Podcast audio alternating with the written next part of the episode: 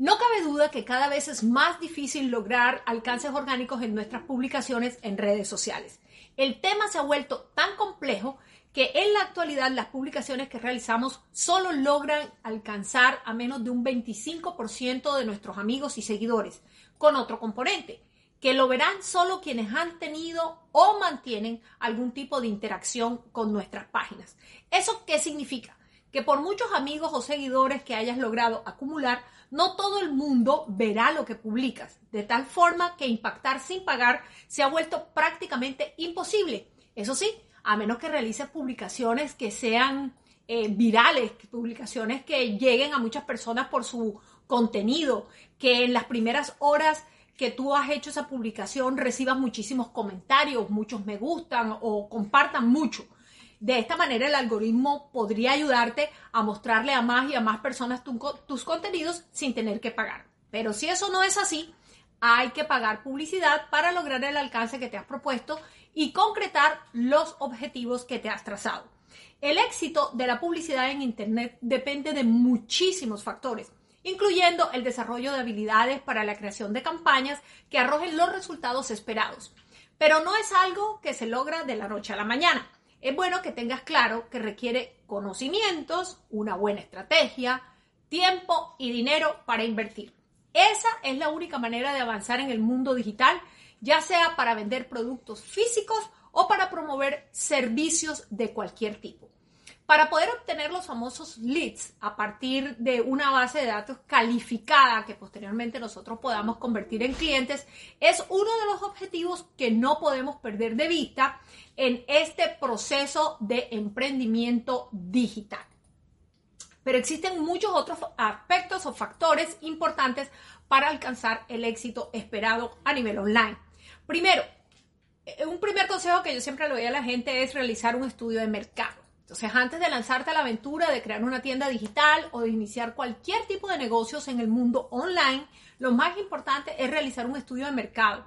No tiene que ser algo profundo, puede ser algo sencillo, comenzando por establecer, por ejemplo, el tipo de productos o servicios que vas a ofrecer, cómo está tu competencia, cuál es el valor agregado que te va a diferenciar del resto en el mercado, qué servicio vas a poner, eh, cómo va a ser el tema del servicio al cliente y, por supuesto, tienes que evaluar tu nicho de mercado. Recuerda que hoy en día conocer a profundidad o en profundidad quién consumirá lo que ofreces es absolutamente relevante para poder diseñar campañas direccionadas a ese público específico con necesidades comunes, intereses y capacidad económica.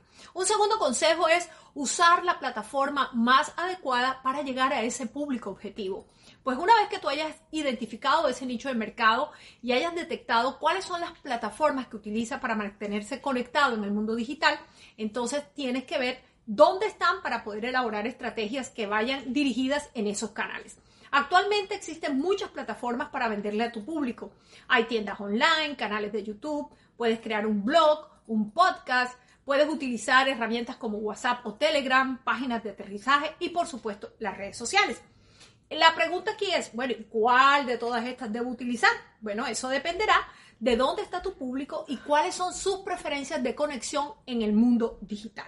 Un tercer aspecto que hay que tener en cuenta es encontrar tus diferenciales. Y con ello no me refiero simplemente al precio de lo que vendes. Los diferenciales van mucho más allá y es uno de los aspectos que logrará llevarte al éxito o al fracaso en tu negocio. En la actualidad, la atención al cliente, por ejemplo, esos que son una atención al cliente personalizada, atenta, sincera, se convierte en una gran herramienta para establecer esta diferencia y lograr que un cliente te compre no solo una vez, sino que sea un cliente recurrente. E incluso que ese cliente se convierta en un fan fiel que te ayude con su recomendación para atraer a nuevos clientes. Muchas veces, tendemos a pensar que el diferencial principal está en el producto o el servicio en sí y resulta que el tema no va por allí. Podemos encontrar diferenciales en temas como el empaque, en la materia prima, la atención al cliente, los detalles, la comodidad del cliente, la rapidez de la entrega del producto o del servicio, la innovación e incluso un diferencial clave pudiera ser el seguimiento al cliente o el tema de la postventa que pueden marcar una gran diferencia. Así que hay que concentrarse en esos detalles para lograr esos diferenciales. Cuarto, hay que generar confianza y crear autoridad. Bueno, ¿y eso cómo se hace? Olvidándote por un momento de lo que te conviene a ti y concentrarte en resolver el problema o los problemas que el cliente tenga relacionados con lo que tú ofreces. Uno de los errores más comunes que cometemos a la hora de hacer nuestras publicaciones en las redes sociales o de enviar un newsletter es pensar en nuestro bolsillo y en lo que nosotros queremos vender para generar ingresos. Y casi siempre queremos que esos ingresos sean inmediatos pero hay un tema aquí, es que no nos damos cuenta de que el cliente de hoy en día es un consumidor informado que le gusta evaluar opciones para escoger las que más satisfaga a sus clientes, a sus necesidades y que eh, solo se decidirá por aquellas personas o por aquellas empresas o marcas que le hayan ayudado en sus procesos de búsqueda con un contenido útil y de valor. Este es sin duda crear esta autoridad y esta confianza es el proceso más largo y tedioso, pero créeme que es el único que te garantizará un negocio a largo plazo.